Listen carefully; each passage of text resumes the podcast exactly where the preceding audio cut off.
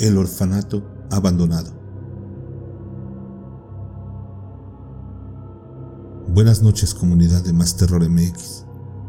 Les quiero platicar la historia que viví cuando era estudiante. Junto con un grupo de compañeros de universidad, organizamos un viaje al sureste del país.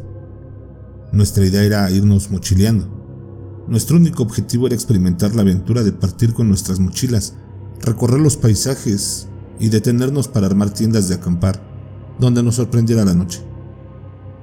Recorrimos varias ciudades y pueblos. Nos aventuramos conociendo lugares con la alegría típica de la juventud. Contábamos con los medios suficientes para darnos unas vacaciones muy cómodas, pero preferíamos acampar.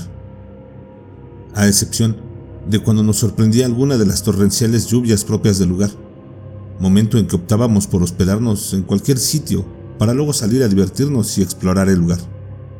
El viaje era grandioso y estábamos disfrutando en grande. Conocimos gran parte del sur en un viaje lleno de aventuras y entretenimiento. La alegría y el goce de cada experiencia que vivíamos mantenían nuestro entusiasmo al máximo.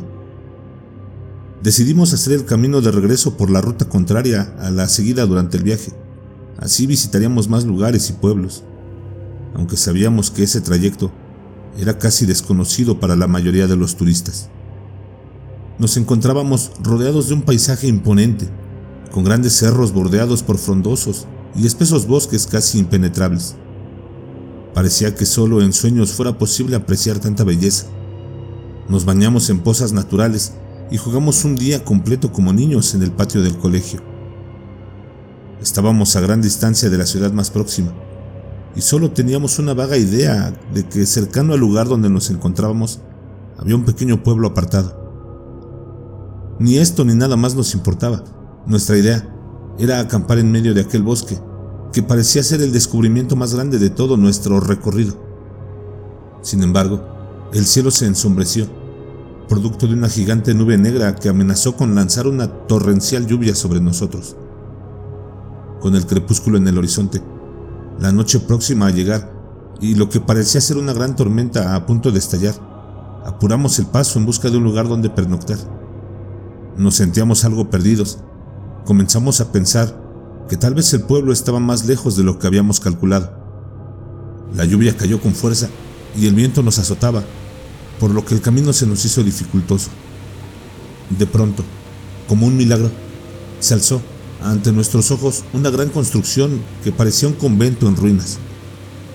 No cabía dudas de que se trataba de una construcción religiosa. Así lo revelaban su arquitectura y las cruces que se erguían en lo alto del edificio. Contentos con el hallazgo, corrimos a refugiarnos y entramos en miedo de grandes carcajadas, ya que un chapuzón de agua nos había empapado de pies a cabeza. Nos cambiamos de ropa en el primer sitio que encontramos y luego nos dispusimos a buscar algo para entretenernos en la noche. Luego de recorrer el majestuoso edificio, llegamos a la conclusión de que se trataba un orfanato abandonado. Aún permanecían en su sitio varias hileras de camas y encontramos señales de que ahí se habían hospedado niños, ya que las paredes estaban decoradas con pinturas y dibujos pegados que mostraban, entre otras cosas, marcas de manos infantiles. El edificio era muy grande, pero poco acogedor. A pesar de los detalles que mostraban haber sido hospedaje de infantes y quizá también de adolescentes, notamos que era helado y no parecía fácil colocarle calefacción, por lo que concluimos que tal vez esa había sido una de las razones por las cuales se encontraba deshabitado. Nos topamos con objetos de quienes habitaron el edificio en el pasado. Nos resultó extraño que no hubiera sido saqueado, pues todo parecía indicar que las cosas estaban intactas. Era como si de forma abrupta los habitantes hubieran tenido que abandonar el orfanato, sin tiempo para verificar que llevaran todas sus pertenencias. Asombrados por la suerte de descubrir tan fantástico sitio, iniciamos la búsqueda del lugar más apropiado para pasar la noche. Todas las piezas eran grandes y espaciosas, de manera que teníamos una gran variedad para elegir. No obstante, sin necesidad de conversarlo, parecimos estar de acuerdo en que la habitación más próxima a la salida era la indicada. No te puedo definir qué nos inclinaba a seleccionar una vía de acceso rápida para escapar en caso de que algo pudiera ocurrir. Reíamos ante este sentimiento colectivo y nos burlamos de nuestro tonto miedo. Este se había apoderado de nosotros durante el recorrido por las habitaciones. No sabría explicar por qué, pero un escalofrío nos había invadido en un determinado instante. Parecía que estábamos en un lugar en el que a nadie nos gustaría vivir. Algo en la aparente salida apresurada de sus antiguos habitantes nos transmitía la urgente necesidad de abandonar el frío y tétrico edificio. Como éramos jóvenes y por lo mismo osados, bromeamos sobre la sensación que nos envolvía. Lo mejor era que nos acomodáramos para dormir. Al día siguiente teníamos planeado continuar con el viaje de regreso y recorrer muchos lugares más. Con esta idea en mente, nos acomodamos en la habitación elegida.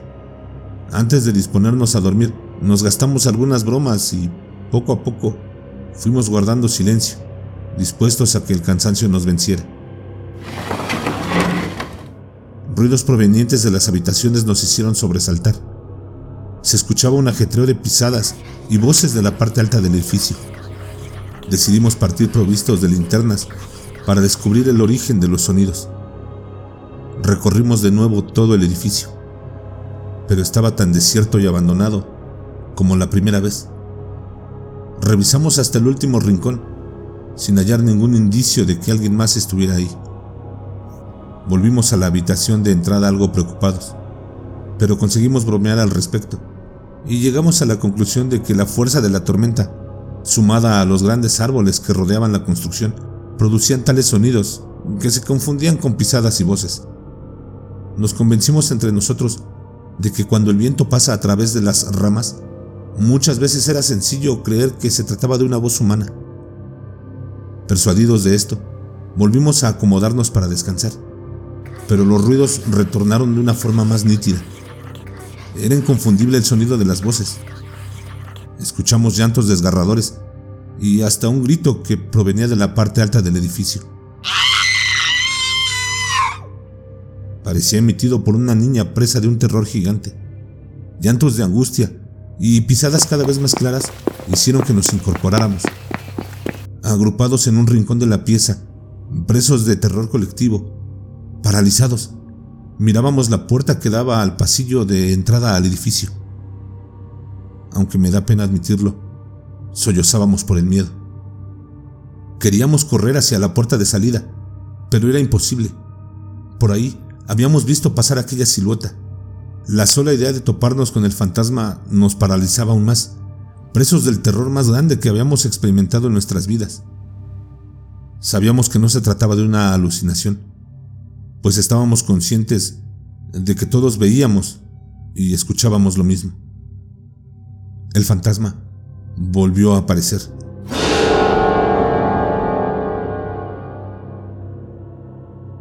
Esta vez iba de regreso hacia el interior del edificio.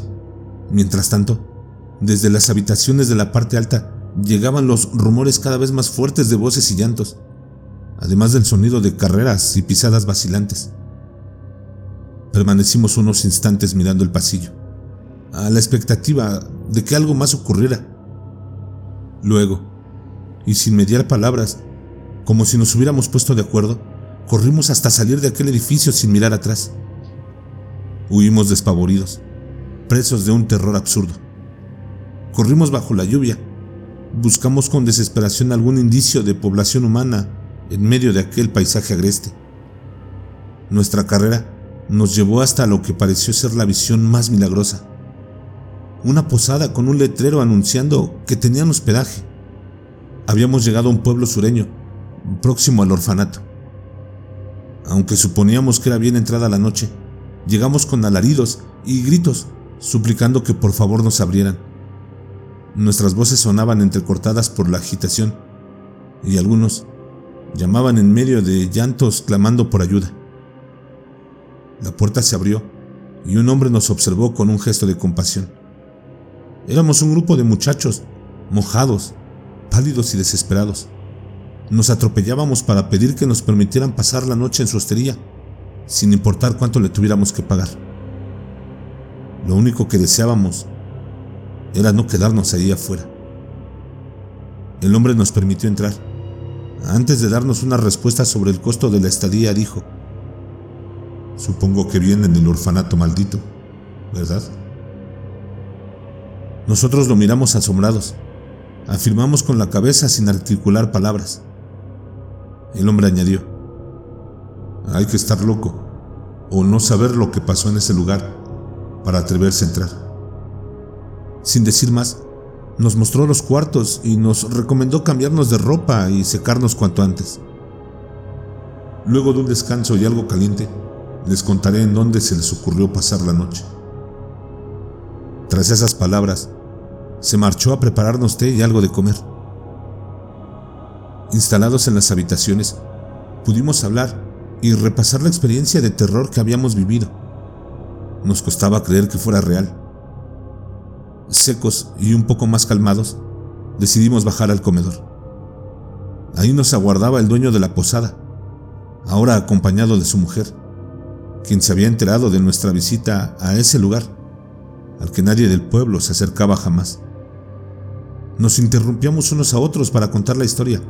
Las palabras se atropellaban en un intento por explicarle al matrimonio lo que habíamos vivido.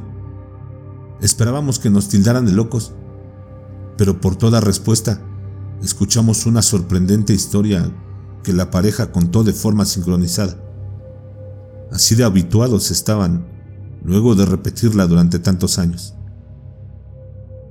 En ese lugar se encontraba un orfanato al que llegaban niñas rescatadas de varios pueblos y ciudades sureñas, ya fuera que estuvieran abandonadas o huérfanas. Al principio, la obra era bastante buena.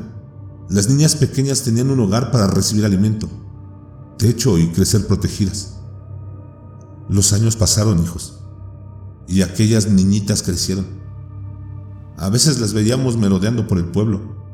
Se fugaban del orfanato para conocer los alrededores en ese momento comenzaron a correr los rumores de que algunas estaban embarazadas. Cuando eso ocurría, no volvíamos a ver a las mismas niñas. Se decía que las encargadas las obligaban a abortar. Yo no sé si será cierto. Eso decían los rumores. También que no las volvíamos a ver porque morían. Luego se comenzaron a escuchar lamentos y llantos. Algunas niñas aparecían suplicando que la sacáramos de ese lugar. Así que llamamos a la policía. Investigaron, pero no encontraron nada. Las encargadas explicaron que algunas de las chicas se habían fugado sin regresar. De esta forma, se comenzó a correr el rumor de que las niñas estaban desapareciendo. Otras de ellas llegaban aquí suplicando que hiciéramos algo. Nos decían que las demás niñas estaban muertas en algún lugar del edificio porque penaban. Estaban aterradas. A las encargadas, por su parte, las veíamos cada vez más envejecidas. En sus rostros se pintaba una expresión de estar perdidas en pensamientos de miedo extremo. Las niñas nos contaron que cuando se sospechaba que alguna estaba embarazada, la llevaban a una sala en el cuarto piso y nunca la volvían a ver. Por la noche tenían prohibido salir de sus habitaciones. Las encerraban desde afuera con grandes aldabas para impedir que las abrieran. En el interior les dejaban jarras con agua y basinicas para que hicieran sus necesidades. En la mañana, cuando sonaba la alarma de levantarse, las tenían que vaciar y levantar. A pesar de estar encerradas, las niñas escuchaban voces y un ajetreo cuando una de ellas era llevada al cuarto piso. También gritos de dolor. Cuando los alaridos cesaban, notaban pasos arrastrando un bulto, lo cual las hacía sospechar que los cuerpos eran bajados para ocultarlos. Creían que existían pasadizos que daban a unas catacumbas subterráneas, pero nunca habían sido descubiertos porque era el secreto mejor guardado de las encargadas. Las pocas que hicieron alusión a esa suposición también habían desaparecido. Se podría pensar que las niñas inventaban estas historias pero se notaba en cada una de ellas una expresión de miedo en el rostro. Se sabe que los muertos no penan en donde los entierran, sino donde mueren. De manera que ellas sostenían que era en el cuarto piso donde se produjeron las primeras manifestaciones sobrenaturales del edificio. Con el tiempo, sin embargo, las niñas comenzaron a enfermarse, ya fuera por angustia o alguna enfermedad contraída por el aire viciado del orfanato. Nadie sabía en dónde se podían ocultar los cuerpos, o si era cierto que estaban muertas.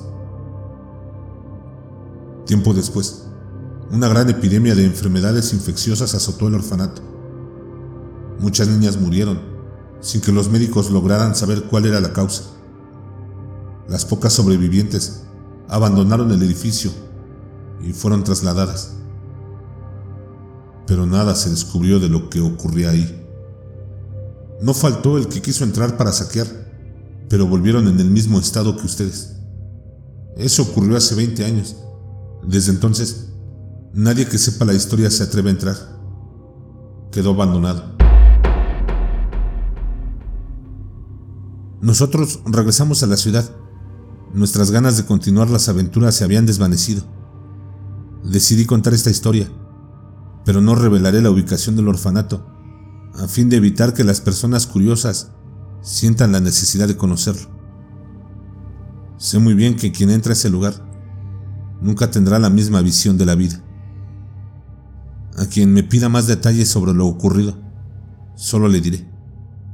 Si te parece que has llegado al lugar más hermoso de la tierra, rodeado por frondosos bosques y pozas naturales de aguas cristalinas, si sobre colinas verdes, medio oculta por los árboles, ves una imponente construcción semejante a un castillo encantado, por favor, no entres nunca al orfanato abandonado.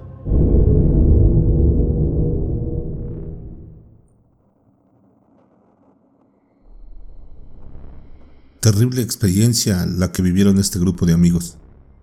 Indudablemente es muy bonito conocer lugares nuevos, salir de acampada, convivir con la naturaleza. Pero también hay que tener cuidado con los edificios abandonados, ¿o no?, que encontremos en los alrededores. Te invito a que nos envíes tus relatos, ya sea a nuestro correo electrónico o por nuestras redes sociales. Déjanos un comentario. Si te ha gustado nuestro contenido, por favor, suscríbete y compártelo con tus amigos. Es la mejor manera de apoyarnos. Si has llegado hasta aquí, muchas gracias.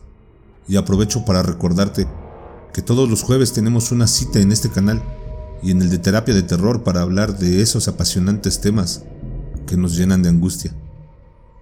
¿O tienes miedo? Nos leemos en la siguiente. Y recuerda, no tengas miedo de eso que no puedes ver, pero está ahí, detrás de ti.